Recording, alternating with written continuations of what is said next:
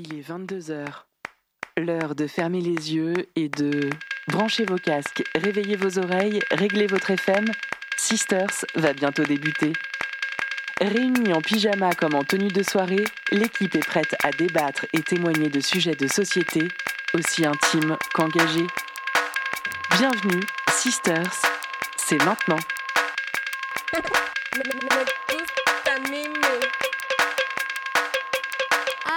London. Et bonsoir à tous et à toutes, bienvenue dans l'émission Sister sur Prune 92 FM. Nous sommes le jeudi 8 février et on est ensemble en direct sur Prune jusqu'à 23h30. Pour cette émission de- du mois de février, euh, je suis encore une fois très bien entourée. On n'est pas très nombreux ce soir, mais on pense fort à Marie et Fiona qui ne sont pas là. Euh, Julia, comment ça va? Mais écoute, ça va très bien, merci. Tout va bien. Tout va bien Pour une fois, on est à peu près à l'heure, donc ça va. Bah oui, on est, on est même très à l'heure. Euh, je suis entourée donc de Julia, il y a Yuna aussi qui est là. Ça va Yuna? Ouais, nickel, toi aussi? Très bien, je vais très bien, je suis fatiguée, mais ça va. Euh, en fait, tous les mois, je crois qu'on dit un peu, le- c'est un peu un running gag. Julia qui tousse, moi qui suis fatiguée, euh, euh, Marine aussi. Ça va, Marine? Ça va, fatiguée, mais ça va bien. Merci d'être là, c'est beaucoup trop cool. Et tu as un double, un double rôle ce soir. Tu es également un petit peu notre invitée. On va expliquer tout de suite pourquoi. Et euh, on n'a qu'une invitée ce soir, mais je vais la présenter juste un petit peu plus tard.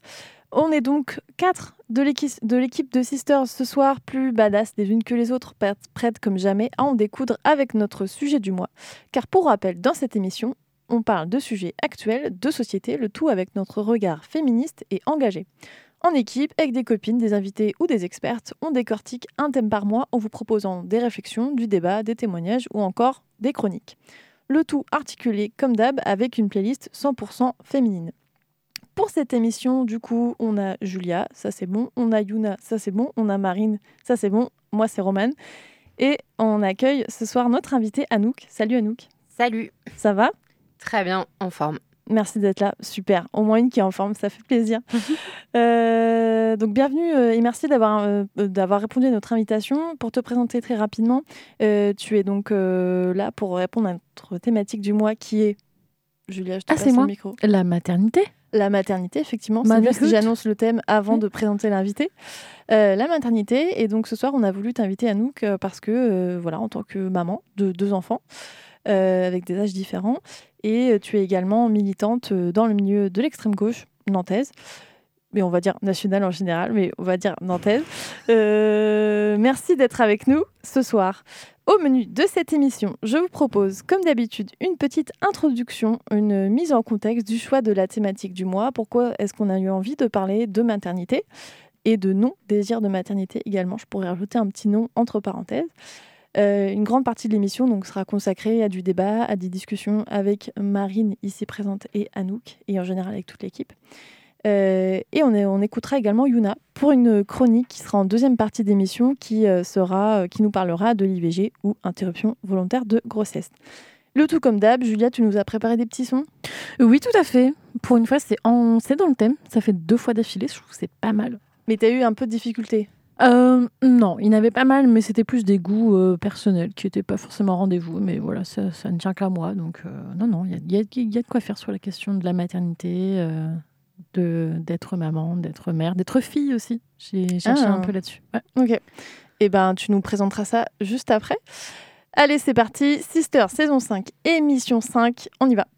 Sisters, c'est maintenant.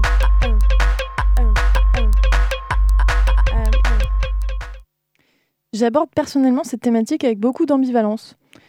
Être ou non une mère, devenir ou non une mère, moi, Romane, femme, cis, blanche, hétéro, je suis sans doute l'être le plus parfait et le plus privilégié dans notre société française qui se doit de réarmer démographiquement notre pays. J'ai un boulot, un CDI, un mec depuis plus de 10 ans qui me traite bien. J'ai une maison et même un chien.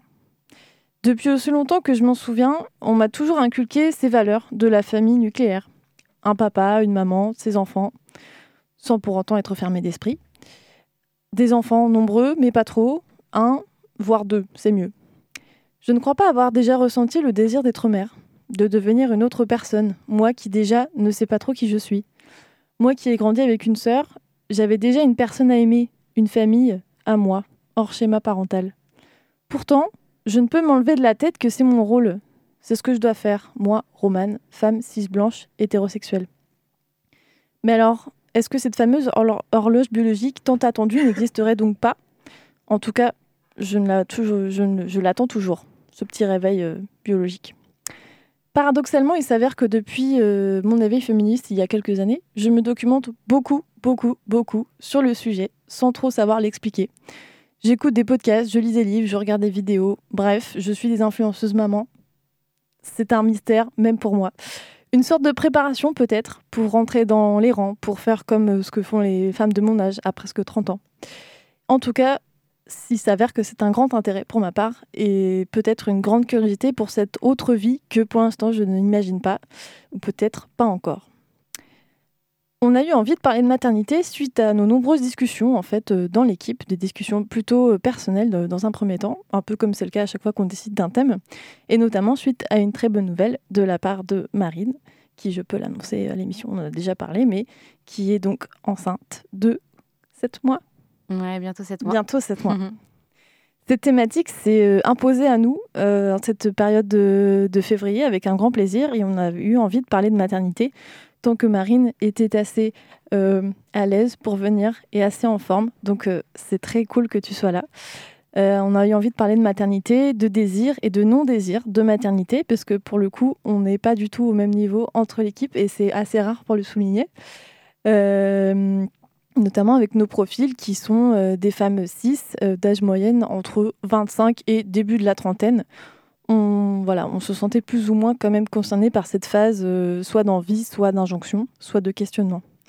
Avec nos propres limites, on a également souhaité inviter Anouk, qui est déjà maman de deux enfants. On s'épanchera également tout au long de l'émission pour parler des maternités, non désirées, voulues, attendues, difficiles, impossibles, d'une maternité qui se construit seule, à deux, en couple, à trois ou avec toute une bande. Bref, loin de nous l'envie de vous materner ce soir, loin de nous l'idée incongrue de juger, que ce soit des mères au foyer comme des femmes ligaturées. Un dernier rappel, si ce n'est toujours pas, si c'est toujours nécessaire, notre corps, nos choix. Et on enchaîne avec le premier son. C'est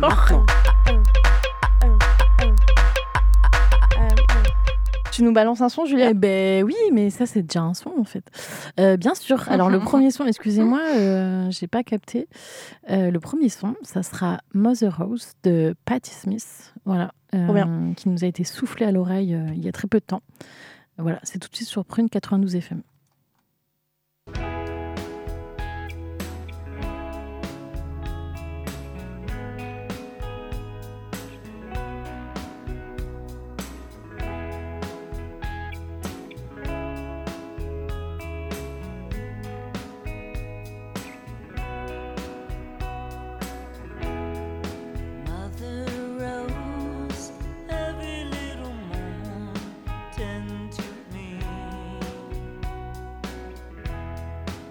The time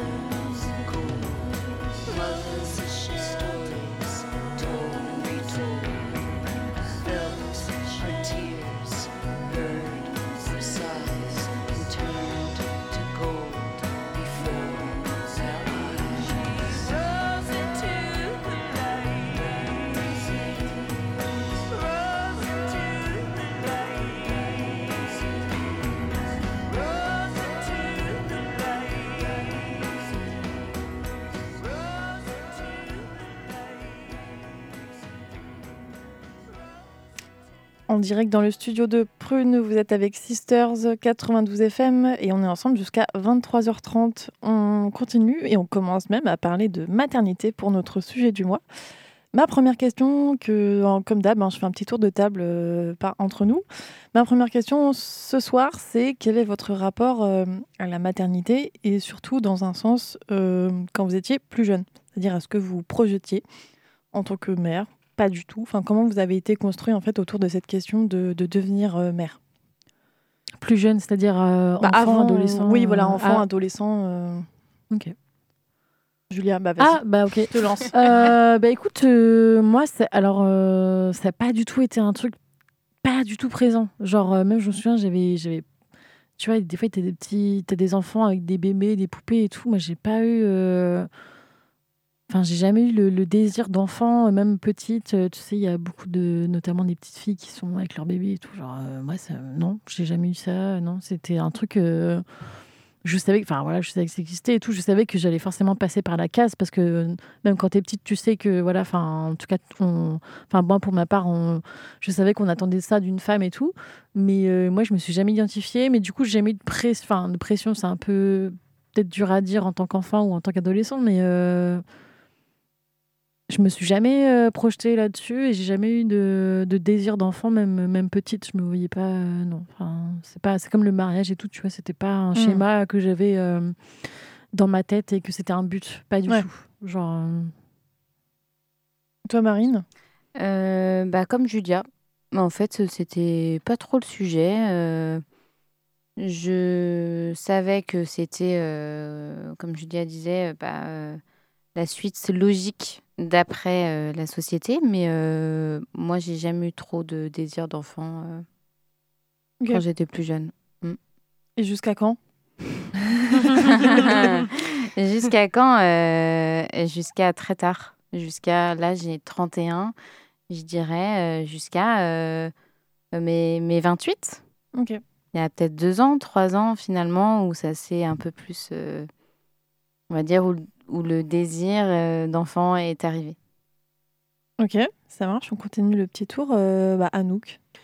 Alors moi, non seulement j'y pensais pas, mais même c'était une angoisse pour moi quand j'étais euh, quand j'étais enfant ou, adolescente. J'avais une famille un peu dysfonctionnelle, comme plein d'entre nous, et alors, du coup, non seulement j'y pensais pas, mais ça me foutait la trouille. Ok, donc c'était pas, ouais, tu, tu voulais pas quoi. Enfin, tu ah non, non. pas. Euh, ah non, non, non, mais j'en voulais pas. Mais qu'est-ce qui te faisait peur Si c'est pas trop. Euh, euh, ce qui me faisait peur, c'était surtout de reproduire des schémas. parce que, en fait, la vision de la maternité qu'on a quand on est enfant, bah, c'est... on en a déjà une de plein pot. C'est que on est l'enfant d'une maman, d'un papa ou de plusieurs mamans, de plusieurs papas. Mais en tout cas, on est directement au cœur du sujet finalement. Euh, et, quand ça se passe mal, quand, euh, quand on a une famille un peu dysfonctionnelle, euh, moi j'avais très très peur de, reproduire des schémas. Donc pour moi c'était évident que j'en voulais pas. Et puis, et puis très concrètement, déjà quand je suis née, j'ai failli en crever. Et donc, même physiquement, je me demandais, enfin, c'est une vraie question, ça aussi, quand on accouche, physiquement, pour moi, j'en étais incapable. Mm. ok, ok, intéressant. On finit avec toi, Yuna. Euh, pardon, c'était un peu fort. Euh, moi, j'ai jamais eu, quand j'étais petite, j'avais, j'ai toujours dit que je voulais pas d'enfant. C'était quelque chose qui était très acté chez moi. Euh, je me faisais d'ailleurs souvent vanner par ma mère et ma grand-mère à ce sujet. Ah, tu verras, ça aura le temps de changer, tu verras. Ouais, Et, et ça me fait chier de le dire, mais elles ont eu raison pour mon cas, entre autres. Euh, j'en parlerai dans ma chronique, mais euh, euh, des fois, on vit des choses dans la vie et en fait, ça nous fait prendre conscience d'autres enfin, désirs. Donc, voilà. Avant d'entamer ma deuxième question, je vous propose d'écouter un, un, extrait. je mets un petit peu de contexte. C'est un extrait d'un podcast, donc d'une autre émission, qui, euh, qui est issu d'un épisode d'un podcast à soi de Charlotte Bien-Aimée, euh, disponible sur Arte, enfin je vous le conseille vraiment, qui s'appelle euh, Horloge biologique, on t'a pas sonné de mémoire, mais dans tous les cas il sera mis sur notre page. Et c'est un, court extrait d'une minute où je, voilà, je, vous ferai rebondir après, mais ça m'a pas mal interrogé. Marie Gail m'a aussi parlé des politiques natalistes qui nous ont toujours encouragés à enfanter mais c'est aussi l'arrivée de la contraception et de l'avortement qui ont participé à la construction du désir d'enfant, comme me l'a expliqué la sociologue Charlotte de Best. De parler de désir d'enfant, toute la rhétorique était le fait que, pour la contraception notamment au tout début, c'était euh, il fallait permettre la contraception aux femmes parce qu'il fallait qu'elles désirent leurs enfants, parce que désirer son enfant, ça voulait dire euh, bien l'élever, donc sous-entendu rester auprès de lui, euh, et donc l'aimer, et donc une famille heureuse. Euh, avant en fait la contraception, donc avant qu'on puisse choisir d'avoir ou non des enfants et éventuellement l'IVG euh, par la suite, on ne parlait pas de désir d'enfant. Enfin, donc c'est aussi et le désir d'enfant est précisément une notion en psychanalyse qui ne peut pas être contenue dans un projet rationnel. Donc un démographe dont le nom m'échappe là, voilà, dit, que pour, pour sauter dans le grand bain de la parentalité, il faut une dose d'irrationalité. Et parce qu'il n'y a pas de raison objective, c'est-à-dire qu'il n'y a, aucune rationalité à faire des enfants notamment du côté des femmes qui, euh, en tout cas vu comment en général et statistiquement tout ça est organisé, euh, vont y perdre d'un point de vue de la carrière par exemple. Ou alors ça va être uniquement des raisons, euh, je sais pas, j'ai envie d'aimer quelqu'un, un petit être, voilà, l'aider à grandir. Bon, c'est très joli, mais concrètement, c'est pas très rationnel. Voilà, court extrait, euh, tout l'épisode, c'est vraiment une pépite. Euh, en fait, je voulais garder cet extrait parce que je n'avais jamais réfléchi euh, de cette manière et je voulais avoir un peu votre retour. En fait, c'est vrai que le, mot désir d'enfant, bah, il a déjà été dit, notamment, enfin, c'était un peu implicite dans ma question avant. et en fait, dans, dans, cet épisode et notamment dans cet extrait, ça m'a fait prendre conscience que, en fait, le désir d'enfant, c'était une construction sociale et psychanalytique et qu'en fait, en soi, le désir en termes biologiques euh, n'existe pas, le désir d'enfant. En fait, c'est vraiment expliqué dans l'épisode, c'est que euh, le lien entre euh, les hormones, etc., enfin, et juste d'aller, j'explique beaucoup moins bien que la personne qui est dans l'épisode, mais c'est que en fait, le désir vient plus de, vient, vient vraiment même totalement de la société dans laquelle on vit, etc., et non pas d'un désir biologique. Et donc, du coup, le fait de nommer l'horloge biologique, ça va arriver, t'inquiète, euh, tu, enfin t'inquiète, tu vas au bout d'un moment, comme tout le monde, tu vas avoir envie d'avoir d'être mère parce que tu es une femme et c'est dans tes, dans tes gènes. En fait, ce n'est pas construit scientifiquement. Et ça, je ne savais pas du tout. Et je voulais avoir votre ressenti par rapport à ça. Est-ce que, bah, notamment euh, les personnes qui ont ou vont avoir des enfants, donc euh, Marine et Anouk, est-ce que ce désir, c'est quelque chose que, que déjà vous, enfin, est-ce que c'est quelque chose que vous avez ressenti de manière, bah, je sais pas, genre pas du jour au lendemain, mais un truc comme ça? Et comment vous, vous voyez bah, par rapport à l'extrait qu'on vient d'écouter? Euh, Moi, je suis tout à fait d'accord sur le fait que le, que le désir euh, d'enfant, il est quand même très lié euh, à la société. Moi, le désir d'enfant, il a été... Euh, j'ai pas eu l'impression que c'était un truc interne où je ne saurais pas l'expliquer, mais j'ai plus l'impression que ça a été différents facteurs euh, pour ma part, ça a été bah, le fait que mon conjoint ait une petite fille de 3 ans.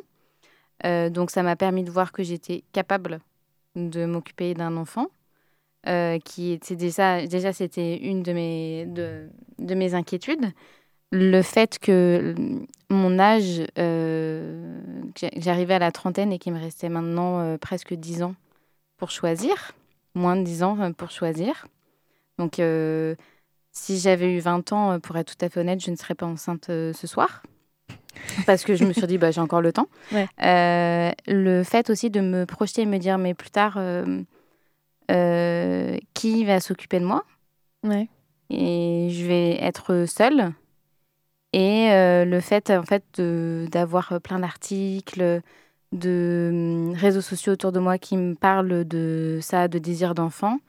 Et euh, aussi, euh, le, ce qui a été le plus gros facteur pour moi, c'est le fait d'avoir peur de, de regretter, de ne pas avoir. Euh, je sais pas comment on dit.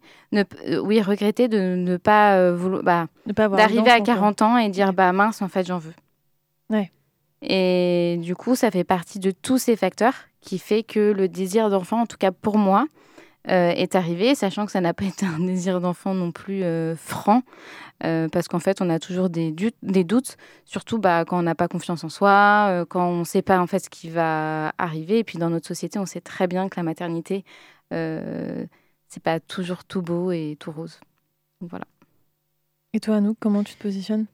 Alors, euh, c'est un concept euh, avec lequel j'ai un peu de, de mal parce qu'en fait, euh, moi, euh, bah, alors du coup, j'ai deux enfants, mais euh, ma première fille, je l'ai pas eu pour euh, satisfaire un de mes désirs, mais plutôt pour satisfaire au désir d'un homme, son père, qui avait presque 10 ans de plus que moi. J'ai eu ma fille à 23 ans et qui, lui, avait ce désir-là. Et en fait, pff, ça s'est effectivement pas posé en des termes. Moi, qu'est-ce que je désire, qu'est-ce que je veux? Je pense que à 23 ans, c'était des questions que je m'autorisais même pas à penser de façon générale dans ma vie. Et donc, euh, ben, évidemment, euh, pour lui faire plaisir, bon, allez, peut-être éventuellement. Et il se trouve que, euh, avant d'avoir fini ma phrase, j'étais déjà enceinte. Voilà comment ça Ouais. s'est passé pour moi. Peut-être pour la deuxième, c'était un peu différent, mais. mais, euh, mais ma première fille m'avait montré à quel point euh, c'était une expérience euh, fabuleuse. Ouais. Euh, alors que vraiment, je m'y attendais pas. Ouais. Euh, et peut-être que pour la deuxième, il y a eu plus cette histoire de désir d'enfant, mais, mais à chaque fois, euh, ça s'est plutôt présenté bon, je suis enceinte, et ben la deuxième fois, c'était plus facile, mais c'était plus en ces termes-là. Moi, j'ai pas, j'ai jamais ressenti vraiment cette histoire de désir d'enfant. Hmm. Ok. Et euh, vous, les filles, bon, du coup, Julia et Yuna, vous êtes. Enfin, vous n'êtes pas enceinte ou alors, euh, je sais pas comment. Moi non plus, sinon je sais pas en fait. euh, Non, mais on va dire que c'est- pas, un- c'est pas un projet. euh, Mais tu enfin, sais pas. Ah ouais, c'est ma question. bah, j'ai posé la question juste avant, donc écoute, euh, c'est passé maintenant. c'est privé en fait. non, mais toute cette histoire d'horloge biologique et tout ça, je sais pas si c'est quelque chose que vous avez souvent entendu ou Ouais. espèce de mythe. Enfin, est-ce que vous le Mm. preniez déjà comme un mythe ou est-ce que Mm. pour vous il y avait un truc de, bah, à un moment donné, ça va m'arriver aussi parce que comme toutes les femmes, au bout, d'un moment, il y a une envie. Enfin, moi, j'ai vraiment l'impression qu'en fait, j'étais vraiment construite comme ça, mais Mm. sans me rendre compte Mm. en fait. Ouais, moi, c'est euh, enfin c'est vraiment la suite d'un élément déclencheur que c'est apparu. Euh, c'est apparu très fort, euh, je pense, euh, mais je pense que c'est simplement hormonal et que peut-être une sage-femme me dirait que c'est tout à fait normal. Mais euh, c'est apparu dans des rêves, c'est apparu enfin, vraiment dans des désirs très très profonds. Euh, même si euh, je rejoins euh, le, enfin, l'extrait que tu nous as mis, euh, je sais que c'est pas un truc qui est forcément rationnel parce que peut-être euh, je prends pas l'ampleur de ce que c'est que d'avoir un enfant, de ce que c'est qu'éduquer un enfant, comment j'aurais envie d'éduquer un enfant dans la société dans laquelle on est. Et puis il y a aussi un, gros hic qu'on n'a pas encore évoqué, mais c'est d'un point de vue écologique aussi. Euh, Est-ce que vraiment aujourd'hui, dans la société dans laquelle on est, écologiquement, c'est euh, c'est une bonne chose d'avoir un enfant? Ok. Donc euh, à la fois un désir, mais quand Ouais. même des, des doutes. Ouais. Mais justement, ce côté irrationnel, moi je trouvais que le mot était très fort, mais en fait, euh, Mm. C'est vrai que on a tendance quand même à questionner beaucoup les gens quand les, femmes notamment disent je ne veux pas d'enfant. Souvent on dit mais pourquoi Mm. Et on, on questionne rarement les personnes qui disent euh, je veux un enfant parce qu'en Mm. fait ça paraît euh, logique, euh, c'est la suite Mm. logique, la reproduction, etc.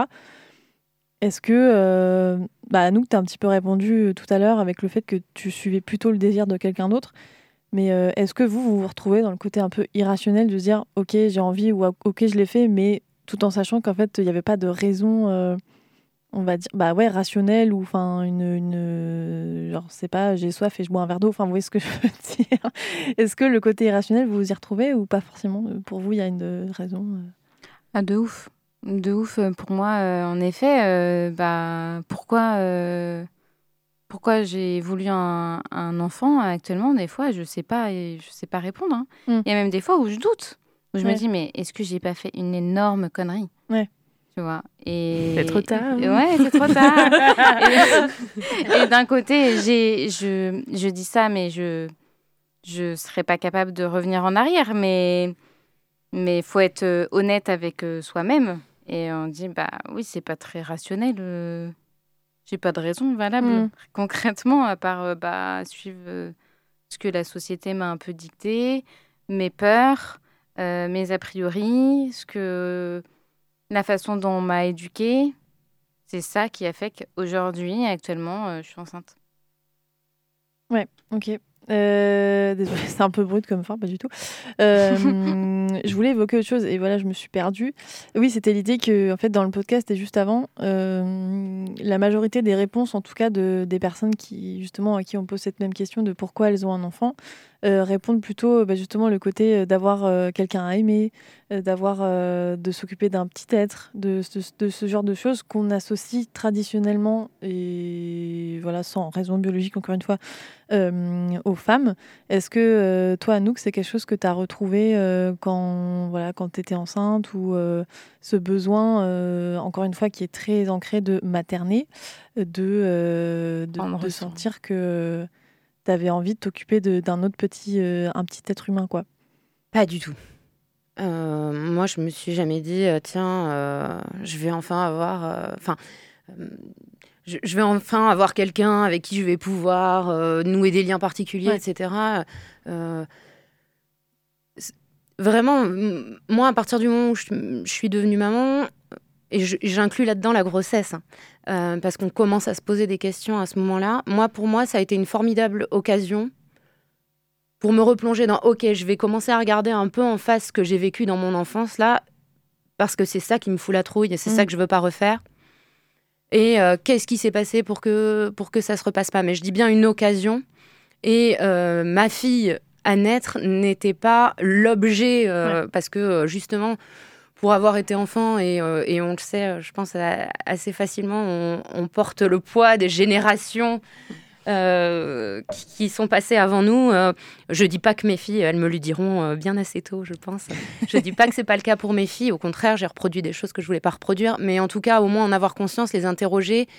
Ça, par contre, ça a été une, une formidable occasion pour, pour réfléchir avant, mais, mais c'était plus en termes de responsabilité que en termes de tiens, euh, ça va être super, je vais aimer quelqu'un, etc. C'était plus ok, euh, là j'ai une responsabilité. euh, j'ai pas tout maîtrisé dans ma vie jusqu'alors. pour le coup, là, c'est à moi de jouer. Quoi. Ok. Toi, euh, Marine, tu es, en pleine euh, grossesse, du coup, bientôt la fin. Euh, comment est-ce que tu, te retrouves un petit peu dans ce que dit Anouk sur le côté euh, l'occasion de réfléchir sur toi-même ou de, de, de préparer un petit peu ou de justement euh, évoluer plus plus sur certains sujets auxquels tu Ouais. t'étais pas forcément confronté avant ou tu n'avais pas eu l'occasion. Ouais, c'est fou ce que la. Moi, je trouve que on me l'avait, on me l'avait dit, hein, mais que la grossesse transforme. Et je pense que la suite, l'accouchement et la maternité va encore me transformer. Et euh, en effet, le, euh, je j'ai pas fait d'enfant pour euh, câliner un enfant ou transmettre de l'amour. Bah, euh, en fait, j'y ai jamais pensé. Mais ouais, on a cette. bah, ça pose des questions sur nous-mêmes parce qu'en fait, on a peur de reproduire les mêmes choses. En fait, on voit nos schémas euh, euh, qu'on a vécus et on se dit, mais on- on- en fait, on, je sais pas comment m'exprimer, mais euh, on veut pas, oui, on veut pas transmettre la même chose. Donc oui, je suis tout à, je suis tout à fait d'accord avec Mais du coup, on se prépare du coup à ça. Enfin, je sais pas. Oui. C'est vraiment des vraies questions. Après, c'est peut-être hyper ambitieux de se dire, euh, vas-y, j'ai 9 mois, il faut que je. Enfin, j'imagine que c'est pas possible. fait. Top chrono. Top à la vachette. non, euh, je je pense pas qu'on se. Bah, euh, c'est c'est juste que ouais, ouais, ouais, c'est je, je sais pas. C'est que des Hmm. questions très dures ce Ouais, soir. hein. Est-ce Euh, que, euh, est-ce que d'un côté, il n'y a pas aussi euh, le côté euh, euh, soigner la petite fille que toi, tu as été à un moment donné par... Ouh là là euh, là là là, on est dans la psychanalyse. dans la psychanalyse, par euh, le fait du coup d'avoir un enfant derrière. euh, Est-ce que quelque part, euh, c'est pas euh, le, le- le moyen euh, de dire euh, bon bah ok, je, tout ce que tu as vécu c'est ok et aujourd'hui tu vas pas faire la même chose et tu vas pas reproduire les mêmes. euh, Alors oui, et en même temps, je me dis, je veux pas non plus me foutre trop la pression Mm. et me dire, bah, je, je ferai ce que je peux, je ferai sûrement des erreurs. Mon enfant, il m'en voudra, il m'en voudra certainement pour certaines choses, Euh, mais je sais que j'aurai fait tout ce que je peux pour que mon enfant soit heureux et que moi, je sois pas trop malheureuse non plus euh, dans Mm. la maternité. Donc en effet, ça fait réfléchir sur plein de choses, sur euh, comment on était enfant, comment nos parents étaient, les choses qu'on veut pas reproduire. Mais euh, après, je ne suis pas encore maman. Je suis belle maman, mais déjà quand je vois le rôle de belle-maman, bah, en fait, on fait ce qu'on peut. Il y a des soirs, clairement, bah, je suis pas parfaite et, et clairement, je pourrais faire beaucoup mieux. Il y a plein de femmes qui feraient mieux que moi à ma place dans mon rôle de belle-maman.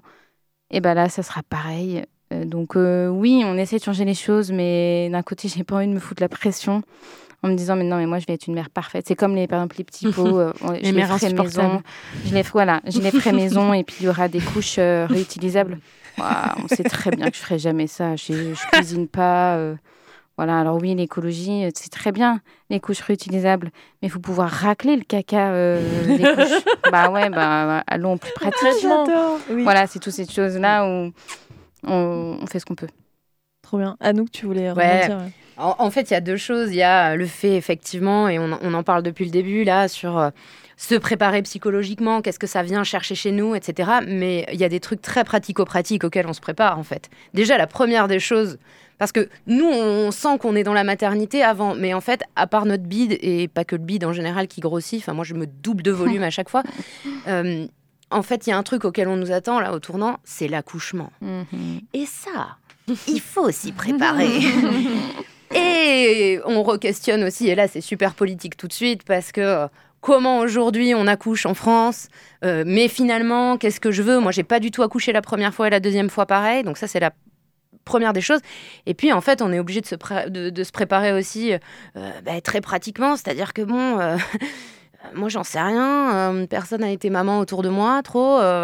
j'ai pas de maman autour de moi. Bon, alors comment comment ça va se passer? J'allais j'allais pas. euh, euh, alors euh, on nous dit oui, il faut faire du cododo, il faut pas faire du. En fait, tout d'un coup, on a une espèce d'injonction. Ouais, il va falloir faire ça, ça c'est trop stylé. Et, et ça. Et, et en fait, on est largué. Elle a très bien résumé. C'est clairement la question.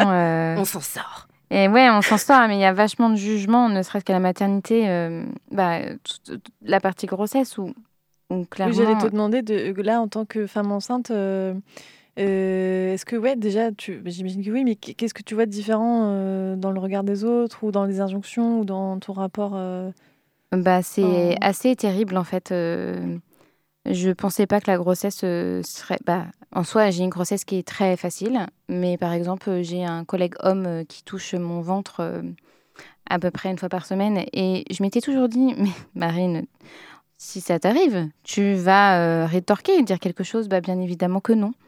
Euh, et j'ai. euh, j'ai, je me suis toujours dit, bah, si je prends du poids pendant ma grossesse, bah, j'allais en prendre, mais si j'en prends 20, 25 kilos, c'est pas grave, je m'en fous. Bah oui, mais à force d'avoir des propos à ce sujet, c'est arrivé à mes oreilles et j'ai fini par acheter une balance. Alors que je m'étais toujours dit, mais Marine, on s'en fout, quoi. Le truc, alors que mon médecin, euh, voilà, le, le praticien qui me suit, euh, n'a pas, euh, ne m'a pas alerté sur ce sujet, mais tellement j'ai eu des trucs qui me disent oui, il faut faire attention, faut, faut, faut faire attention, que bah forcément je finis par faire attention. Et l'allaitement, je ne, je ne souhaite pas allaiter, et c'est un vrai sujet. Parce qu'en fait, je ne Mm. souhaite pas allaiter parce que je trouve que déjà toute la phase de postpartum euh, me paraît déjà suffisamment compliquée et que je veux partager les tâches avec euh, du coup mon conjoint. Et là aussi, c'est un vrai débat, les gens ne comprennent pas. Euh, donc ouais, grossesse, pas si facile que ça. Mm. Euh, on s'imagine qu'on va être, qu'on va pouvoir, qu'on va être, ouais, une super héro- héroïne euh, qui va réussir à se défendre et en fait, pas du tout. Et donc euh, ouais. ces injonctions là par exemple le, le poids les trucs comme ça alors tant mieux c'est cool t'as pas eu ça de ton médecin en fait ça paraît normal mais moi j'ai l'impression qu'il y a plein de gens qui il y a plein de praticiens ou de professionnels de la santé que c'est pas du tout des alliés là-dessus Euh, elles viennent de, de qui? Enfin pas de qui on va pas, pas nommer mais tu vois de comment euh, quel type de personne ou quel groupe social te, te Ouais. fait ces injonctions en fait Eh ben, la personne qui a commencé à en parler, c'est ma mère. Ma mère qui, elle aussi, euh, à sa propre grossesse, euh, c'était son stress permanent. C'était la prise de poids. Euh, sachant qu'elle a pris 12 kilos, euh, que ma sœur a pris 12 kilos. Donc, petit poids. Et du coup, bah, elle a commencé à me dire, il faut faire attention. et à force, en fait, qu'elle me le répète, et ben, je lui, pourtant, je lui ai répondu en disant que je m'en foutais et que en fait je prenais le poids que j'avais envie sauf qu'au bout d'un moment bah ça n'a pas tenu Mm. j'ai fini par acheter une balance et, euh, et en plus on m'a diagnostiqué le diabète gestationnel donc ça a bien donné raison à ma mère Euh, donc voilà Ok. Cœur avec les doigts. ouais je pensais que ça allait être euh, tu vois un collègue lointain une amie lointaine ou ma belle-mère du côté de mon mais non La belle-mère. c'est ma mère donc euh, voilà. Et tu, oui, tu t'attendais pas forcément que ta mère. euh, Bah si, elle m'en avait déjà parlé, mais je pensais que ça allait pas m'atteindre. Mm. Vraiment, en disant oui, oui, pas de souci, euh, tu me dis 12 kilos, mais moi je m'en fous en fait. Et, et non. Et ouais, bah, au ouais. bout d'un moment, je me suis posé des questions en disant ah, je suis déjà à 11, il me reste encore 4 mois. Et donc bon, alors qu'en soi, on s'en fout et c'est déjà suffisamment compliqué. En fait, Ouais. c'est une période qui est tellement vulnérable, en tout cas la grossesse.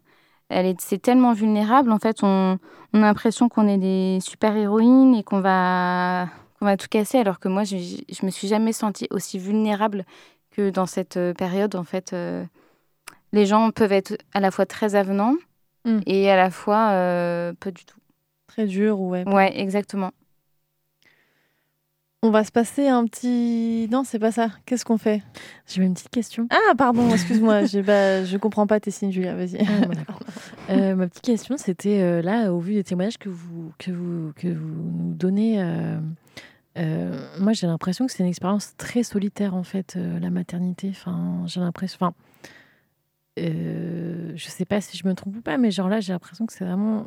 c'est normal parce que vous êtes la personne qui est enceinte, qui. Voilà. Et en effet, même que c'est dans un couple et tout, bah, en fait, il y en a qu'un qui est enceint ou enceinte. Enfin.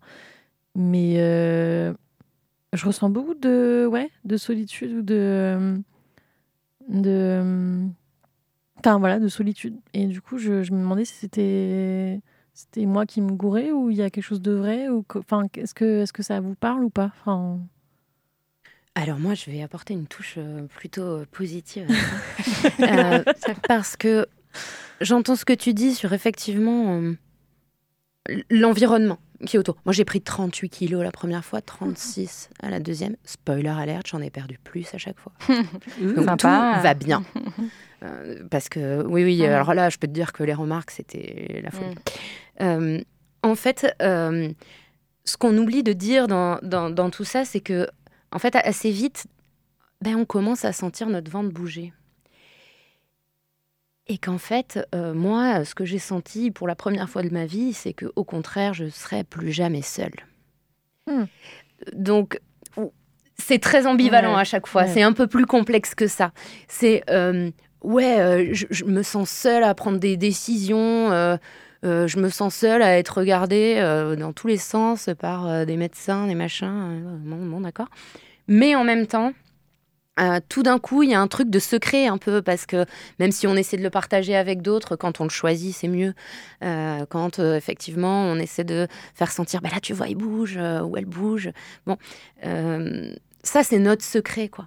C'est au cœur de la nuit, ça te réveille, ça bouge d'une manière, ça te fait sourire. En fait, ça, c'est entre nous et l'enfant à, à naître. Et pour le coup, moi, je me suis plus jamais sentie seule à partir du moment où euh, j'ai j'ai été enceinte euh, de Blanche.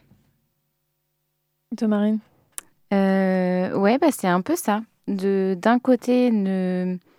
on se sent pas seul parce que bah, on sent le bébé bouger, et d'un côté, on peut bah, et aussi on peut être très bien entouré. euh, c'est juste choisir les bonnes personnes avec qui on veut être entouré.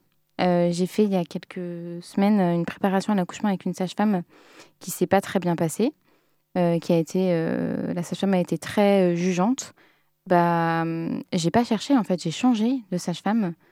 Et euh, c'est moi qui choisis avec qui j'ai envie d'être entourée. Et, et du coup, je me sens pas. D'un côté, je me sens seule parce que oui, il y a plein de choses qui me concernent que moi et mon corps et, et la, la, la partie grossesse. Mais d'un côté, je me sens aussi à la fois très entourée, mais je choisis les personnes Mm. avec qui euh, je, je choisis les personnes qui vont m'accompagner euh, euh, dans, la grossesse, dans la grossesse, mais aussi dans la maternité par la suite. Et je pense que c'est essentiel d'être justement sur la partie maternité après l'accouchement, d'être hyper entouré pour justement pas trop se sentir seul et en galère. Et là, c'est une question encore une fois assez personnelle. on va parler de, personnes qu'on ne parle jamais ici, des hommes. quelle, place vous, vous aviez imaginé ou vous imaginez, ou enfin, du coup, il y a des temporalités différentes, mais la place du, de la personne, enfin, du père, quoi, de l'enfant? Est-ce que, pareil, c'était un sujet? Est-ce que c'était pas du tout un sujet? Est-ce que pour vous, c'était limpide, genre, toi, tu fais ça, moi, je fais ça, machin? Ou est-ce que c'était une, une comment on dit, une, euh, une improvisation euh, en temps réel. Et voilà. Est-ce que c'était euh, limpide ou pas du tout? Marine, c'est peut-être encore un questionnement. Hein, bah oui, et puis en fait, je dis ça maintenant, mais quand le bébé sera là, ça, sera, sûrement autre chose. moi, c'est plutôt limpide parce que le, mon conjoint, il a déjà une fille, donc il fait déjà beaucoup. il fait déjà 80% de la parentalité. Et euh, pour moi, la parentalité, c'est 50-50, mais exact. Ça veut dire que euh, moi, j'ai porté l'enfant euh, un certain temps, pendant plusieurs mois. Je considère qu'à l'accouchement, il, doit compenser ça. C'est-à-dire que les premiers jours, premières semaines, je dois vraiment me reposer. Et il y a une grosse partie de la charge, en tout cas, c'est le souhait, qui est porté sur lui. C'est pour ça, d'ailleurs, que je n'allais pas Mm. pour que les chars, la charge soit vraiment de 50-50. Euh, parce que, bah, et puis on sait très bien qu'après l'accouchement, il y a tellement de galères au niveau du corps, etc. Euh, donc euh, voilà. Mais oui, tout est à. Je dis ça maintenant, mais en fait, je sais pas trop. Tu nous feras un petit. Ouais, ouais, ouais. Je pense qu'Anne fera mieux répondre, à mon avis. tu nous feras un petit update à la rentrée. Bah, C'est-à-dire qu'il y a eu la théorie et puis la pratique. Voilà. alors note moins, moins drôle, mais je crois que c'est important de le, dire. Alors déjà, moi j'ai un CV pas dégueu, c'est-à-dire que j'ai deux enfants, mais avec deux pères différents, et c'était leur premier à chaque fois. Donc, euh, petite expérience. Euh, et euh, c'est moins rigolo, mais je crois qu'il faut le dire parce que ça, arrive très souvent. pour plein de femmes, hum, un contexte de violence est apparu à ce moment-là, les deux fois. Bon, maintenant qu'on a dit ça, c'est quand même un peu particulier euh, du coup, et même si ça arrive souvent, c'est pas toujours le cas. Euh, euh, et, moi, je suis persuadée que parfois on peut, on peut partager les choses de façon la plus épanouie possible. moi, c'est vrai que j'avais imaginé plein de choses sur comment ça allait se passer, notamment comment on allait se partager des choses, etc. Bon, dans ce contexte-là, c'était un peu compliqué, mais Surtout, je me suis rendu compte qu'en fait, au moment où ça s'est passé, au moment où le bébé est là, en fait, il y a plein de choses différentes. Je partage ton avis sur l'allaitement. Alors moi, euh, déjà, je voulais pas être maman. Mais alors franchement, l'allaitement, euh, fallait pas que j'en entende parler. Le cododo machin, alors merci, mais non merci. Et puis, en fait, eh ben, ça m'a plu. Et je me suis euh, laissé le droit que l'allaitement me plaise et d'allaiter du coup euh, la première et la deuxième 18 mois chacune. Et c'était pas du tout euh, un délire. Euh, on parle depuis le début de tiens, est-ce que tu as conscientisé le truc et tout? C'était pas du tout le délire. De la même manière, bah, ma fille avait un RGO. Alors, en fait, c'est un reflux gastro-œsophagien. Elle se réveillait toutes les trois heures hein, pendant six mois. Désolée. on survit.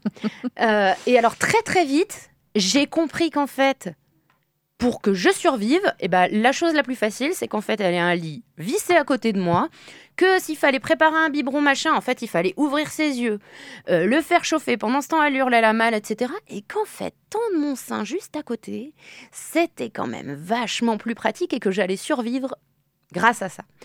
Euh, et donc, euh, je me suis laissé aussi la possibilité de... Alors, j'ai pris notamment dans la petite enfance à chaque fois, mais la deuxième fois, du coup, c'était quand même plus conscientisé que la première fois. J'ai pris plein de choses à charge que je ne voulais pas prendre en charge euh, à la base, mais euh, je crois qu'il faut pas se l'interdire parce que quand elle est née, euh, moi, j'ai eu un truc inverse, un peu de, de, plein de mamans qui étaient autour de moi à la maternité, c'est-à-dire qu'elles avaient un peu rêvé leur, leur gamin, quoi. ça va être trop bien. Et en fait, ben, il est né, il pleure, il fait caca, je sais pas quoi faire et c'était très dur pour elle. Et moi, au contraire, je m'étais imaginé que ça allait être tellement la galère qu'en fait, elle est née et j'ai fait waouh, stylé. Et euh, je crois qu'il faut s'autoriser aussi euh, euh, le fait de pas savoir. Et depuis tout à l'heure, là, quand, quand je t'entends parler, je crois qu'il y a un mot qu'on a qu'on n'a pas dit, mais qui est important dans tout ça. C'est la confiance. La confiance en les autres. Euh, et en qui, et c'est bien nous qui choisissons, et la confiance en soi de savoir comment on va réagir à ce moment-là. Et ça se passe pas dans la tête parfois. Euh, quand je parle d'allaitement et tout, en fait, il y a un truc qui marque quand le, bébé est né. C'est, moi, je sentais beaucoup. euh, Il y a un truc hyper animal qui se passe, et en fait, des fois, ça passe pas par le cerveau, quoi. Il faut s'autoriser ça. Ouais, tout à fait. Euh, Je, dis en effet que je ne souhaite pas allaiter, mais euh, je me laisse en effet tout à fait le choix. Je vais faire la tétée d'accueil et je me laisse tout à fait le choix de changer d'avis. La tétée d'accueil, c'est trop mignon. Ah oui, Qu'est-ce que c'est c'est euh, en fait. La tétée de bienvenue. Bienvenue sur Terre. C'est ça. C'est en fait c'est la Ouais, c'est la chou. première tétée où dedans bah Oui, où- t'as tout où le- c'est- ouais tous les les trucs protéines euh, trop bien. Voilà. Ah. J'ai pas le vocabulaire encore. Et, euh, et ouais, je me laisse totalement le choix, en effet, de dire, eh, finalement, euh, je décide Mm. d'allaiter. Mhm. Mais voilà, c'est juste que j'ai vu beaucoup de gens galérer avec l'allaitement et que je vais pas me foutre la pression. Bah, c'est ça, en fait. Euh, je préfère, en fait, euh, comme dit Anouk, en fait, moi, je m'attends au pire, du pire, genre postpartum, vraiment de merde, dépression du postpartum. Je m'attends de vraiment à- au pire. Et je me dis, eh, j'aurais peut-être une bonne surprise. euh, ça va peut-être bien se passer. On le souhaite, en tout cas. voilà. Et c'est l'heure, ça y est, c'est l'heure de la pause musicale. On écoute quoi? Tout à fait. On va écouter The, The Chirel, The Chirel, je sais pas comment on dit, avec Mama Said. C'est parti? C'est parti? Allez, c'est parti.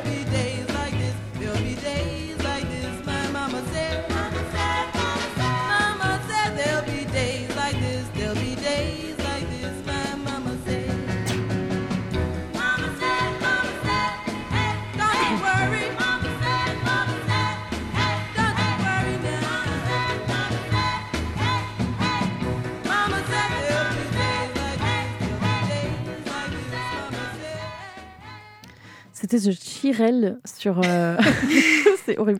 Pardon. Chirel, Mama Said sur euh, Prune 92 FM dans l'émission Sisters. Je te redonne la main, Roman. Et on parle toujours de maternité. Maternité, je vais réussir à le dire euh, jusqu'à 23h30. On est en direct. Et je laisse place à Fiona pour sa chronique. À Fiona. Yuna Oula. Je pensais à Fiona qui est en train de n'est pas parler. là. Salut Fiona. Coucou Fiona, tu nous écoutes. Alors, mesdames, messieurs, Simone, je suis une salope. Je fais partie des 343 salopes de 1971 à avoir déjà subi une IVG, interruption volontaire de grossesse. Alors vous allez me dire, oui, Yuna, nous on était là pour parler de maternité, pas de gens qui tuent des embryons qui ressemblent à un croisement d'Eric Ciotti et de E.T., simplement parce que ta pilule fiable à 99% non remboursée par la Sécu n'est pas assez efficace pour permettre de ken sans capote, parce que la capote c'est chiant, merde. Enfin bref, ce soir, ça me tenait à cœur de vous partager ma flemme. Euh, ma flamme, pardon. À toi qui prétends que l'IVG est utilisé comme un moyen de contraception, As-tu seulement une fois eu l'occasion dans ta vie de devoir faire un choix aussi difficile que celui-ci? Connais-tu les douleurs de ton corps qui se prépare à donner la vie ou pas?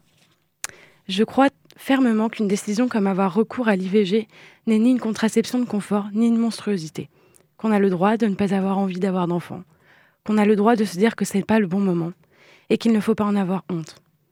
Moi, je pense que l'IVG, c'est du courage. C'est du courage qu'il faut avoir pour, parfois malgré l'envie, dire qu'on n'est pas capable à ce moment de notre vie d'avoir un enfant. Du courage pour voir la réalité en face et ne pas prendre la fuite. Du courage pour supporter la douleur physique et psychologique d'une IVG. Les relations sexuelles, les FIV, la grossesse, les hormones, les consultations gynécologiques, la société, les violences conjugales, le viol, les agressions sexuelles et les règles. Toutes ces choses qui font de la vie des femmes des douleurs et des traumas. Alors s'il vous plaît, messieurs, messieurs les politiques, laissez-nous gérer. Laissez-nous être libres de notre choix, de notre corps et de savoir ce que nous allons offrir aux enfants de demain. Non, monsieur Macron, notre utérus ne servira pas de fabrique à petits soldats comme vous en avez tant envie. Non, monsieur Macron, nous ne réarmerons pas le pays en faisant des enfants pendant que vous détruisez notre planète et nos acquis sociaux à grands coups de 49.3. Comme je vous comprends, mes sœurs, toutes ces questions qui nous taraudent. Moi, j'ai envie de croire qu'on rayonne. Que malgré les moments difficiles, il y aura toujours une amie, une sœur, une mère, une professionnelle de santé pour nous écouter et adoucir nos peines. Je vous remercie de m'avoir écouté, d'avoir pris ce temps-là. J'aurais aimé qu'on me le dise euh, à cette époque. Cela aurait peut-être pu m'éviter quelques larmes de honte dans un cabinet de sage-femme. Je vous embrasse, mes sœurs. Oh, merci Yuna. Trop bien. Euh, je fais un lien direct. En fait, ça m'a ça m'a évoqué une question de ta chronique. C'était euh, pour. euh, bah, ça- nous concerne peut-être tous autour de la table. Je me suis demandé, parce que personnellement, c'était surtout un énorme stress à un moment donné, euh, justement, cette, euh, cette non-envie, à un moment donné, de, de- Je vais réussir à formuler ma question. Est-ce que ça a été un stress pour vous, justement, cette peur de tomber enceinte? Donc là, c'est même pas l'idée d'être mère, etc. Mais dans, notre, dans la vie sexuelle, en fait, active, euh, comment est-ce que vous vous sentiez par rapport à ça? Est-ce que c'était vraiment une, une, une phobie, une peur Ou alors c'est juste, bah, vous verrez, et puis euh, pas forcément de stress ou pas forcément de questions? Moi, du coup, personnellement, euh, c'était euh, trop une peur parce que je me disais, mais en fait, si je suis enceinte, ma mère va me tuer. Ça va être l'horreur, je vais me faire trucider. Et voilà, mais c'était juste pour ce côté-là. Et ça a influencé, tu penses, ta, ta vie sexuelle ou pas spécialement? Enfin, c'était une crainte euh, un peu constante ou c'était plus voilà, un truc que tu avais en tête euh, C'était plutôt quelque chose que j'avais en tête. Bah, de toute façon, euh, enfin, de manière générale, je pense que pour euh, beaucoup de femmes qui commencent euh, dans leur vie euh, euh, sexuelle, euh, bah, on nous impose une contraception en fait parce que la femme doit prendre une contraception. Euh, donc ça, c'est une des premières choses qu'on fait euh, Ouais. aux femmes euh, quand euh, elles commencent à avoir des rapports. Euh, moi, ce qui me faisait limite le plus peur, c'était pas de tomber enceinte, c'était de- d'avoir une, un déni de grossesse en fait. Ok. Je crois que c'était ça le truc qui me faisait le plus peur. Et toi, Julia? Euh, ouais, moi j'ai eu très peur de tomber enceinte tout le temps. Euh, dès que j'avais un jour de retard et tout, j'ai fait je sais pas combien de tests de grossesse euh, dans ma vie euh, depuis que j'ai des rapports sexuels. Euh, après, euh, bah, je sais pas quoi dire de. Enfin, je me suis calmée parce que j'ai grandi et parce que bah, j'ai moins de rapports sexuels aussi, donc ça aide. voilà, je t'ai dit. Et la ça- contraception ça s'est beaucoup calmé, euh, voilà. Euh, non, mais euh, blague à part, euh, non, non, c'était une vraie question. C'est un vrai poids, en fait, de, de sentir que, en fait, nous, on est fertile euh, 360, enfin, 365 jours par an. Et... Bah non. Non, Non, les mecs justement. sont fertiles. Ah, pardon, oula. Excusez-moi. Euh, Un petit non. cours de biologie, Oui, s'il vous plaît. s'il vous plaît. Euh, non, pas du tout, pardon. Euh, on est fertile, bon, euh, un- une semaine par mois. Mais, enfin, bon, bref, en fait, avec tous les, tous les, hum, tous les rapports sexuels que tu peux avoir, toutes les personnes qui te disent euh, non, pas de capote, euh, oui, non, d'accord, toi, tu prends la pilule, tu prends plus la pilule. En fait, c'était, c'est, une charge énorme, en fait, en termes Mm. de, de, charge, de charge mentale et, et les conséquences, euh, voilà, sont, sont pas, euh, sont assez importantes. Et du coup, moi, ça m'a toujours beaucoup pesé, même si, même si je prenais, enfin, j'ai, j'ai toujours été sous soit pilule, soit, euh, soit toute autre contraception, mais euh, je sais pas, ça a toujours été un poids, une Mm. peur vraiment de tomber enceinte, mais euh, comme si, euh, enfin vraiment, c'était c'était une angoisse totale.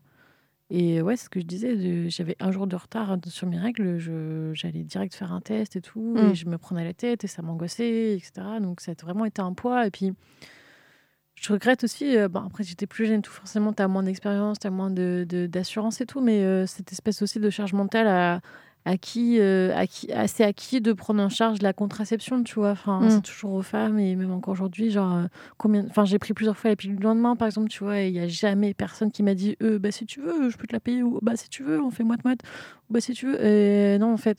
Et la Mm. pilule du lendemain, je sais pas, voilà, enfin, quand tu la prends, euh, c'est pas sympa, en fait. Il se passe des bails, euh, enfin, ça, ça te détruit ton cycle, ça te détruit, euh, enfin, c'est pas, pas terrible. Mm. Mais mis à part ça, en fait, il y a, voilà, c'est tout, un processus de, encore une fois, mais la charge euh, euh, de la contraception et du coup la charge mentale et du coup la charge de la responsabilité de l'acte sexuel euh, auprès des femmes, en fait, enfin, des femmes cis, et du coup, euh, c'est c'est hyper. C'est enfin, c'est hyper lourd et c'est pas voilà mais c'est- très euh, c'est un portrait assez euh, criant de enfin voilà ça fait partie des choses qui, qui sont assez euh, euh, euh, comment dire euh, je me perds dans mes mots euh, qui sont assez révélateurs en fait Ouais. de la de la de la de la place euh, des femmes et de, de La contraception. de la contraception et puis voilà la charge mentale de Mais d'ailleurs, euh, pour la contraception, ça me fait rebondir sur un truc, mais euh, euh, moi, ça m'est arrivé euh, plein de fois d'avoir couché avec des mecs qui se posaient même pas la question de savoir si j'avais une contraception, en fait. Parce que, bah, en fait, euh, bien les femmes ont la contraception. Et du coup, c'est quelque chose qui est, qui est inné dans la tête de tout le monde. J'enchaîne un petit peu avec une question du coup que je rebalance de, sur notre thématique euh, plutôt du côté euh, maternité. Euh, on, on se voulait aborder aussi cette thématique de. On avance un peu dans le temps. Je sais pas si vous avez remarqué. Je parlais de désir. Après, je parlais un petit peu de comment on est quand on est enceinte, etc.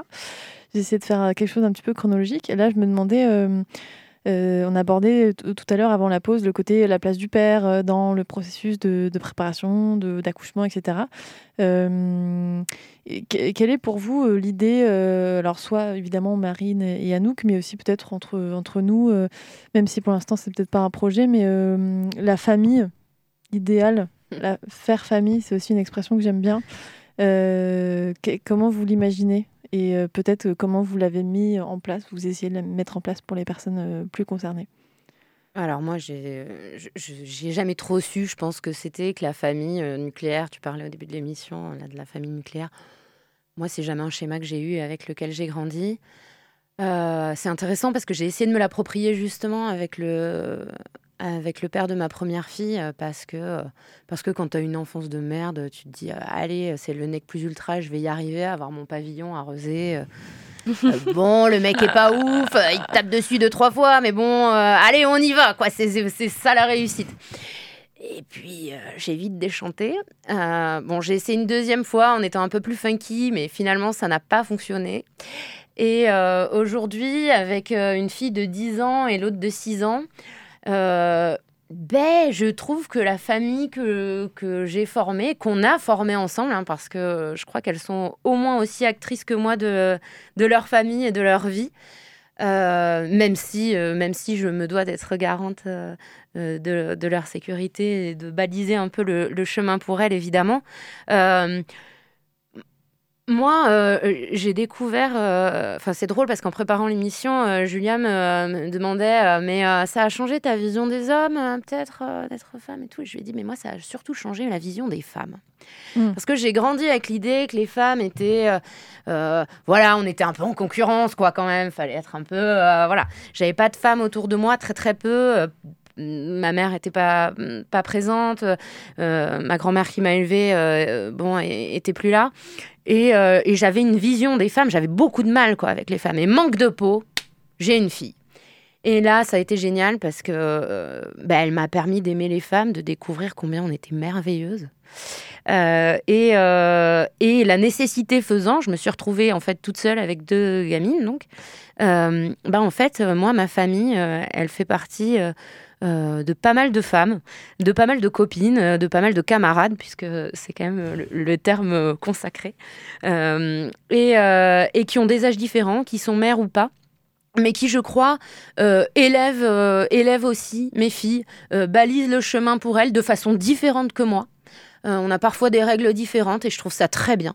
Euh, et donc, euh, moi, j'ai, je peux dire aujourd'hui que, que mes filles, elles ont, elles ont une famille un peu particulière. Les bords sont flous.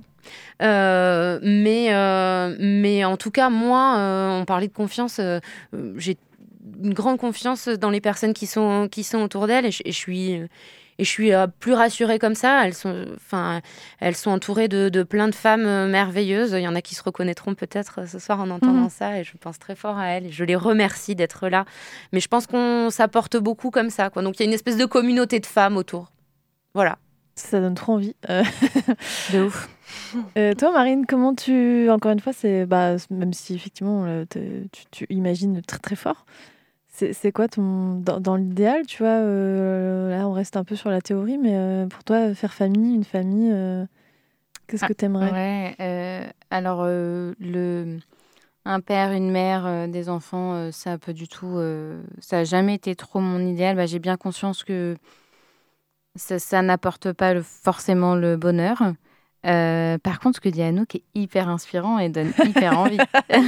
Influencé. Donc euh, non, je verrais, ben, en fait, euh, même chose comme ma grossesse, je vais choisir les proches qui sont pour moi aptes et pour lesquels j'ai confiance et qui ont envie de s'investir à côté de moi pour, pour éduquer et élever mon enfant. Et, et voilà. Et pareil, les, les bords seront peut-être un peu flous. euh, mais en tout cas, c'est très, c'est très inspirant. Moi, je veux la même chose. Voilà. Et je sais pas, peut-être euh, Julia et Yuna, même si euh, vous n'êtes pas directement concernés, je vais le dire 40 fois, mais comment, euh, si- enfin, je, je sais pas, est-ce que vous, ça vous inspire euh, ou pas du tout? Enfin, vous vous sentez toujours pas euh, concerné par ça ou comment? Euh, moi aussi, de ouf. Enfin, c'est quelque chose que, qui me tenterait vraiment beaucoup. Euh, D'ailleurs, justement, quand euh, je suis tombée enceinte, euh, j'ai quelqu'un, une de mes proches qui m'a dit, mais tu sais, enfin, là, t'as l'impression que tu peux pas, que c'est pas le moment, que t'es vraiment en galère. Mais il y a nous, en fait. Il y a nous sur qui tu peux compter. Et ça, c'est quelque chose qui m'est vachement resté. Et, j'ai vraiment, vraiment, en tout cas, l'envie aussi d'offrir ça à un, à un enfant, si j'en ai un un jour. D'avoir une famille autre que sa famille de lien de sang. Et puis, euh, je, me permets, parce que euh, en, vous entendant, je voudrais quand même dire que la famille, dernièrement, euh, c'est un mot qui a été beaucoup porté par l'extrême droite. Et c'est un- une espèce de valeur comme ça, qui serait placée au-dessus de tout. Et donc, l'État pas trop besoin d'intervenir là-dedans. L'éducation, là, c'est au cœur un peu des propos, justement, des, des fachos, là. En fait, euh, moi, euh, moi, je crois que non, non. euh, Enfin, pour moi, c'est politique aussi de dire les plus faibles, que ce soit les enfants, que ce soit une personne en difficulté, quelle qu'elle soit. En fait, c'est l'affaire de tous et toutes, et que faire société, faire politique, faire ensemble, c'est moi, si je tourne la tête parce que je suis en train de faire autre chose, que j'en ai envie pas, mais je préfère en avoir envie quand même. Mais je sais pas, j'ai besoin d'aller faire autre chose parce que je suis pas que maman, et ben je suis bien contente de savoir que de toute façon, euh, si mon fils ou ma fille, euh, euh, je sais pas, euh, euh, marche à un endroit où c'est dangereux, que quelqu'un d'autre va avoir euh, la responsabilité de, ben non, attention à toi, etc. Mm. Moi, je crois que c'est l'affaire de tous et toutes, et que euh, cette espèce de vase clos là, de famille euh, euh, absolument délétère, qui fait qu'aujourd'hui, euh, euh, on en parlait tout à l'heure euh, en off, mais euh, qui fait qu'aujourd'hui il y a des drames dans des familles et que c'est pas vu. Euh, voilà, moi ça me va pas. Je crois qu'au contraire, il faut ouvrir quoi. C'est la- c'est l'affaire de tous et toutes. Et moi, je, évidemment que euh, j'ai une histoire particulière avec mes gamines et tout, mais que je crois que j'ai des limites et que en avoir conscience et me dire parfois je suis pas la mieux placée, c'est hyper important pour elles quoi. Carrément. L'intime est politique. Voilà. Euh, euh, ça, me fait penser, je voulais rebondir bah, sur ce que tu disais un petit peu. Ça, me questionne sur justement, depuis que tu es devenue maman, ou même euh, Marine aussi, à quel point est-ce que vous sentez que la société, tu as carrément répondu à nous, mais du coup ça peut permettre d'aller un peu plus loin, la société telle qu'elle est actuelle, telle qu'elle est construite, telle qu'elle, est aménagée, ça peut être vraiment des trucs aussi très matériels, elle est adaptée ou pas à des mères, des mamans, des mères avec des enfants ou des femmes enceintes ça me, ça me questionne, ça peut être l'espace public, euh, euh, les, euh, les caisses aménagées dans les supermarchés, les aides sociales. Enfin, comment, c'est quoi votre regard là-dessus Critique, dans un sens ou dans un autre, mais qu'est-ce que vous en pensez? Alors moi, je vais juste parler de la grossesse parce que le Oui. après, je sais pas trop et je préfère pas me projeter parce que on a toujours des surprises. Euh, sur la grossesse, c'est un peu euh, euh, non, c'est pas vraiment très adapté. euh, clairement, euh, ne serait-ce que dans les transports en commun, j'ai quand même un ventre qui se voit actuellement. On me laisse jamais la place, jamais, et ça se voit quand même. Je pense que ça se voit. Alors que par exemple, j'ai vécu un an en Australie. Euh, quand une femme enceinte, une personne à mobilité réduite, voilà, euh, rentrait dans le bus, il n'y avait aucun doute. La personne n'avait pas besoin de demander, tout le monde se levait et laissait la place, et c'est normal. Alors que là, euh, pas trop. Pour la... au, travail, c'est compliqué, on doit un peu se justifier. Alors, euh, moi, j'ai eu une grossesse facile, mais j'ai appris qu'une autre collègue était enceinte. Euh, ça, fait, ça fait un mois et demi qu'elle est en télétravail euh, parce qu'en en fait, elle a des nausées. euh, et du coup, elle doit se justifier. Elle a dû annoncer sa grossesse avant euh, qu'elle le souhaite parce qu'en fait, Mm. elle était malade. Mm. Euh, donc, ouais, c'est c'est pas. Après, je suis dans une, une entreprise qui est plutôt flex là-dessus. Moi, j'ai beaucoup d'inquiétudes sur mon retour. Euh, je sais que bah, là, euh, je vais m'absenter quelques mois. Mes perspectives d'évolution, elles sont, euh, entre guillemets, bloquées ou en pause. Donc, c'est un choix, je le sais. Mais du coup, c'est super frustrant parce que je sais que quand je vais revenir, bah, j'ai des collègues euh, qui auront évolué. Alors que bah, moi, je n'aurais pas évolué. Je vais Mm. reprendre ma place et je ne sais pas si je reprendrai la même place d'ailleurs. Ah ouais? Ouais, en fait, on a dans notre service, on peut changer de manager tous les 3-4 mois parce que en fait, il y a des il y a des augmentations de- d'effectifs. Et euh, moi, ça fait maintenant euh, presque 6 mois que j'ai le même manager et euh, j'ai pas la certitude qu'à mon retour, j'ai le même manager. Mm. Donc normalement, euh, quand on change de manager, tu peux dire tes souhaits en disant moi je veux changer, pourquoi pas, ça peut être intéressant, etc. Et moi je ne souhaite pas changer, donc je l'ai dit avant de partir, mais peut-être qu'en septembre j'aurai des missions différentes et j'aurai un manager différent parce que nos missions peuvent aussi changer. Ok. Ah ouais, d'accord. C'est pas Sans trop, tu avoir vas la- remettre les pieds, quoi. Non, ouais. Donc euh, non, c'est pas vraiment adapté, mais je pense que c'est encore moins adapté euh, une fois euh, Avec des enfants.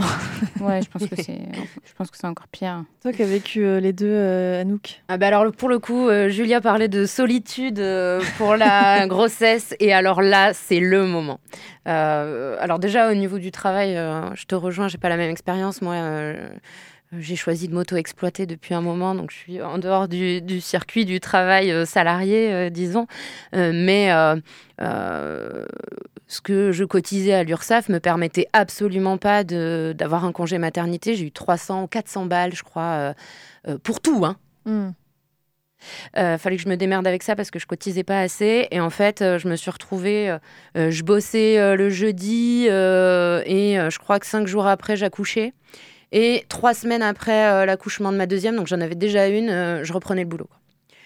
Euh, donc, euh, ce qui m'a pas empêché en plus de la garder parce que euh, les problèmes de garde, en fait, ça c'est des trucs euh, dont on parle pas, mais en fait c'est un sombre enfer quand même. Et, et puis le coût de la garde aujourd'hui, ça on le dit pas, le coût de la garde aujourd'hui d'un enfant ou d'une enfant, en fait, si tu retravailles, Ça vaut pas ça le- te coule, voilà, voilà, ça te, Mm. ça te Ouais. coûte le fait, euh, tout l'argent que tu, que, que tu gagnes à bosser, Ouais. en fait, tu vas le filer pour que ton enfant soit gardé. Euh, et en plus, dans des conditions, bon, ça c'est encore un autre débat, mais euh, dans des crèches où les travailleurs et les travailleuses euh, font franchement ce qu'elles peuvent euh, pour garantir aux, aux gamins euh, le mieux possible euh, une- un début de vie épanouissant. Mais euh, honnêtement, c'est c'est des conditions euh, pff, de merde. Euh, et ensuite, la solitude, elle continue parce que, bon, moi, c'est vrai, euh, tu, l'as dit en début d'émission, une, une des manières de m'émanciper et de faire collectif, c'est aussi de militer, euh, et notamment à Nantes. Et en fait, eh ben, on est assez peu de militantes et militants à être parents. Et du coup, euh, là, à nouveau solitude, parce que effectivement, il y a des vraies problématiques qui sont liées à comment je fais bouffer mes gamins quand je suis euh, une femme euh, seule avec le statut d'artiste-auteur aujourd'hui, comment je fais pour me loger très concrètement, etc. Quand j'entends les fraudes à la CAF, les aides à la CAF, les aides à la CAF, franchement, faites pas de gamins si vous voulez bouffer. C'est un mauvais plan, on vous ment. Euh, sauf que euh, le truc, c'est que aujourd'hui, euh, bah, en tout cas dans le, dans le paysage local, moi, ça, c'est des revendications mm, que je vois portées par personne et, et du coup moi non plus hein, je m'en empare pas mais c'est vrai que là-dessus je me sens je me sens un peu seule sur ces questions là Euh, et pourtant euh, et pourtant effectivement euh, c'est vraiment pas facile tous les jours et puis de la même manière hein, très concrètement comme il n'y a pas d'enfants bah, les camarades c'est évidemment il y en a qui travaillent du coup on va plutôt faire les réunions le soir mais ouais mais en fait les petits potes moi, peut-être j'ai les enfants et des fois, ben, elles arrivent en réunion parce que celle-là, je veux vraiment y aller. Et alors, ben, c'est super parce que elles ont déjà bien appris à se tenir. C'est des gentilles petites filles, donc euh, elles lisent, elles dessinent, elles se filles bien. c'est des filles. Et donc, euh, oui, tout à fait. Euh, donc, tout le monde trouve ça génial, mais qu'en fait, en réalité, il y a, y a très très peu de solutions et c'est pas du tout pris en compte. Au mieux, les camarades vont te dire bravo, c'est cool, tu, tu- tu te démerdes bien, mais en fait, on, se démerde quoi. Et comment tu le comment tu l'expliques? Est-ce que c'est parce que c'est un milieu euh, dominé par euh, des, des, des hommes qui sont en plus pas pères ou est-ce que c'est euh, fait c'est vrai que ça- reste un champ non euh, non enfin pas- euh, pourtant pas non étudié hein, mais euh, justement qui reste du côté l'intime. Donc c'est personnel c'est familial etc et j'ai l'impression que c'est très peu porté dans le débat public en fait la question des des, des, des, mères ou des mères solo ou des difficultés ou des, de la place des, des, parents en fait dans, le, dans la société. Enfin, on entend quand même, euh, oui, euh, il faut plus de crèches. Enfin, il y, a- des revendications, on va dire, anecdotiques, mais c'est vrai qu'il n'y a pas de discours, à part le côté, comme tu l'as dit tout à l'heure, extrême droite, facho, de euh, la famille, c'est important, mais ça reste, voilà, c'est une valeur forte, etc. Mais il n'y a pas trop de revendications, effectivement. euh. Mais parce que je crois que je, fais le constat, hein, euh, c'est même pas une idée, c'est que je fais le constat qu'en fait, on est très peu. On est très très peu. En fait, euh, concrètement, moi, dans les milieux dans lesquels j'évolue à Nantes, euh, et que ce soit des hommes, des femmes, cis ou pas, c'est pas la question. En fait, on est très très peu à avoir, à avoir fait des enfants, et que donc, en fait, ça vient pas. le- le de Mm. tout ça vient pas. Et je pense pas que ce soit lié à l'intime, parce qu'au contraire, euh, et, euh, et grand bien nous en fasse, hein, euh, on le voit dans nos milieux, les questions liées au VSS, etc., qui étaient depuis longtemps réservées à l'intime, hein, bah, tu te démerdes avec ça. Au contraire, l'intime revient dans le politique et, et- et c'est heureux. Ces questions-là, en fait, je pense qu'on s'en empare plus ou on s'en empare pas. Euh, parce que les personnes qui militent aujourd'hui euh, euh, ben, ont pas d'enfants, c'est pas leur questionnement, quoi. Et parce que les parents ne viennent pas, enfin ne, ne sont pas, euh, soit quand ils deviennent parents, ils quittent ce genre de, je, je, je sais pas, Ouais. hein, c'est des suppositions. Oui, oui. hein. Parce Ah bah, il que, faut bah, le vouloir hein, euh, pour y rester. Il faut, faut- faut le vouloir pour Oui, aller en réunion le soir, faut le Ouais. vouloir. Ok. Puis à l'inverse, euh, si tu es parent et que tu veux rejoindre un mouvement ou même euh, ne serait-ce qu'un collectif, euh, c'est compliqué. Parce que les réunions, c'est le soir, parce que machin. Donc à l'inverse, si, si à la base tu n'es pas euh, militant, militante ou euh, engagé euh, où que ce soit, euh, c'est compliqué de s'engager dans un, dans un processus tel qu'il soit. euh, parce que tout est fait pour, pour les non-parents, quoi. On va Ouais. dire. Si vous deviez, et après, bon, ça reste euh, dans, dans mes dernières questions, euh, n'hésitez pas, euh, les filles, si vous avez d'autres choses à dire ou d'autres questions, mais euh, un petit côté un peu utopiste, ça serait quoi C'est vraiment l'impression de poser des questions à des politiques. Qu'est-ce que, euh, qu'est-ce qui vous paraît le, le plus euh, urgent C'est un peu con comme question, c'est pas grave. Le plus urgent que vous aimeriez voir changer dans, dans le rapport à la maternité et dans la société en général Grosse question. Ouais, Marine. Anouk l'a très bien. Alors, euh, oui, euh, l'égalité des tâches, mais vraiment le mode de garde. Et le système de mode de garde, vraiment, Anouk, elle en a parlé, mais on peut en faire un débat entier. Donc juste toi, par exemple, euh, quel rapport t'as avec ça? Parce que t'es- euh, c'est une question très naïve. Hein. Tu es à 7 mois à peu près de grossesse. Est-ce que tu cherches déjà des modes de garde? Non, mais c'est une vraie question. Je sais Mais pas en du fait, tout. avant même j'ai désiré avoir un enfant, j'y ai Quoi? pensé. en fait, Et déjà... on n'est pas à Paris. Ouais. En fait, ce qui se passe, c'est que euh, du coup, la fille de mon conjoint, euh, il a fallu trouver une assistante euh, maternelle. Euh, mon conjoint est- était intermittent du spectacle en période Covid, donc il s'occupait de sa fille, pas de souci. Sauf qu'au bout d'un moment, il a fallu travailler. Euh, déjà, pour trouver une assistante maternelle, en fait, euh, c'est pas nous qui choisissons l'assistante maternelle, parce qu'en fait, tu es employeur et l'assistante maternelle est considérée euh, comme euh, salariée dans le contrat de travail. Mais en fait, dans la réalité des faits, c'est l'assistante maternelle qui choisit les familles. les familles. personnes, ouais. Parce qu'en fait, il y a tellement peu d'assistantes maternelles qu'elles elles peuvent se permettre de choisir les horaires et les conditions de travail, qui sont en soi très bien. Euh, mais du coup, c'est compliqué de trouver une place. Les crèches publiques, n'en parlons pas. C'est-à-dire que, donc, et là, à 7, à mois de grossesse, donc, avant même avoir désiré un enfant, il fallait euh, commencer à réfléchir qu'est-ce qu'on allait faire. Les crèches publiques, c'est ce qu'il y a de moins cher. Mm. Là, l'assistante maternelle, par exemple, pour Dana, c'est 700 euros par mois. Ok. 700 euros par mois pour la faire garder bah, avant hein, 40 heures par semaine. Donc 700 euros par mois, vous imaginez avec vos salaires, euh, sachant que lui, il est tout seul à payer du coup les frais. Mm. Euh, Il y a des aides ou pas? Enfin, j'imagine que c'est au cas par Oui. cas. hein. J'imagine qu'il y a des aides, mais pas, pas de. à pas- 700 euros en déduisant les aides.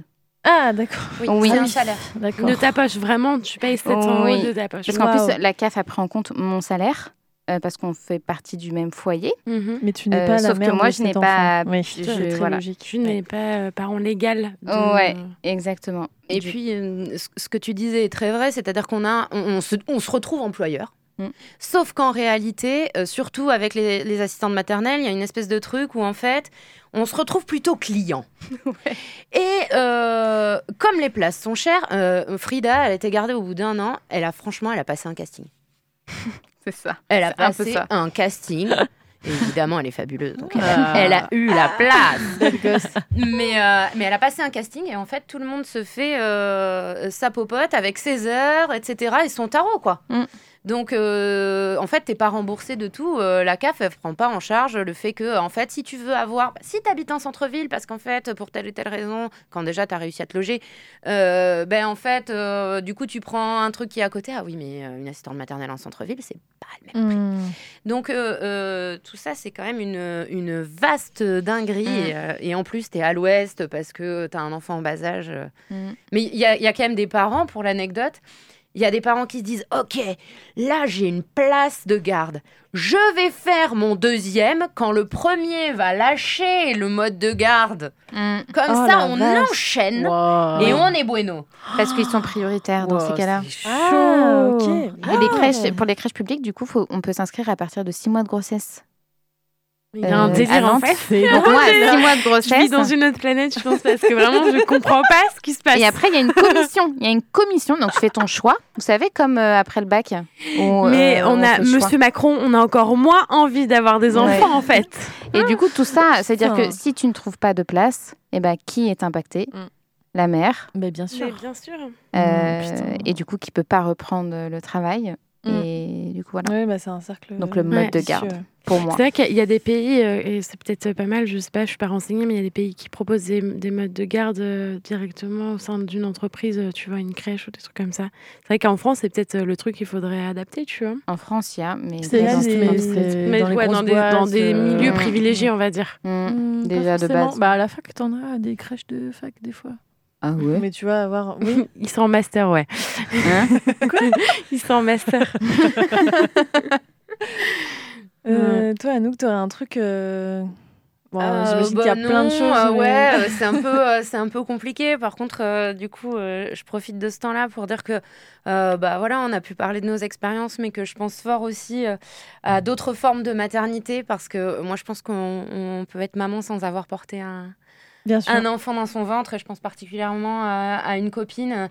euh, bah, c'est sa nana qui a, porté, euh, qui a porté leur fils. Et elle s'est euh, battue pendant des années pour faire reconnaître le fait que son fils était bien son fils. Elle, elle a réussi. Il y en a d'autres qui réussissent pas. Et que moi, je peux pas parler euh, euh, de, ce, de cette façon-là d'être euh, d'être mère et d'être à la maternité, mais que je crois qu'elle est au moins aussi légitime euh, que moi à, à parler de ça. Donc je voulais, je voulais avoir une petite pensée quand même pour, pour toutes ces autres formes de maternité qui existent, même si on n'en a pas parlé beaucoup ce soir. Carrément, tu fais bien, évidemment. Euh, Julia, on a le temps de se passer un dernier son. Mais tout à fait. On va passer Mother pour changer. c'est une reprise de Lissy. Voilà, donc euh, c'est le dernier morceau de la soirée, donc profitez bien.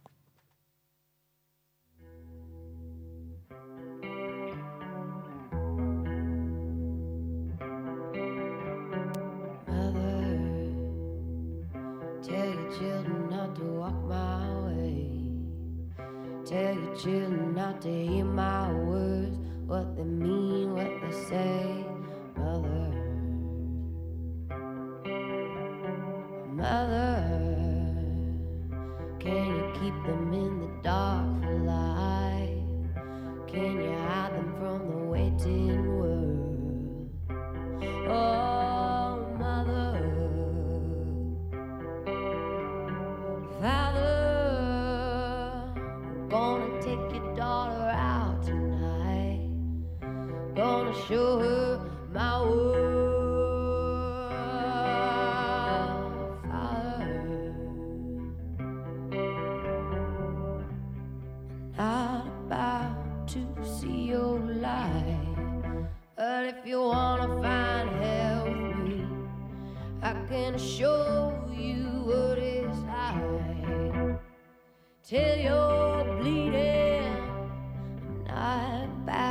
to see your light. But if you wanna find hell with me, I can show you what is.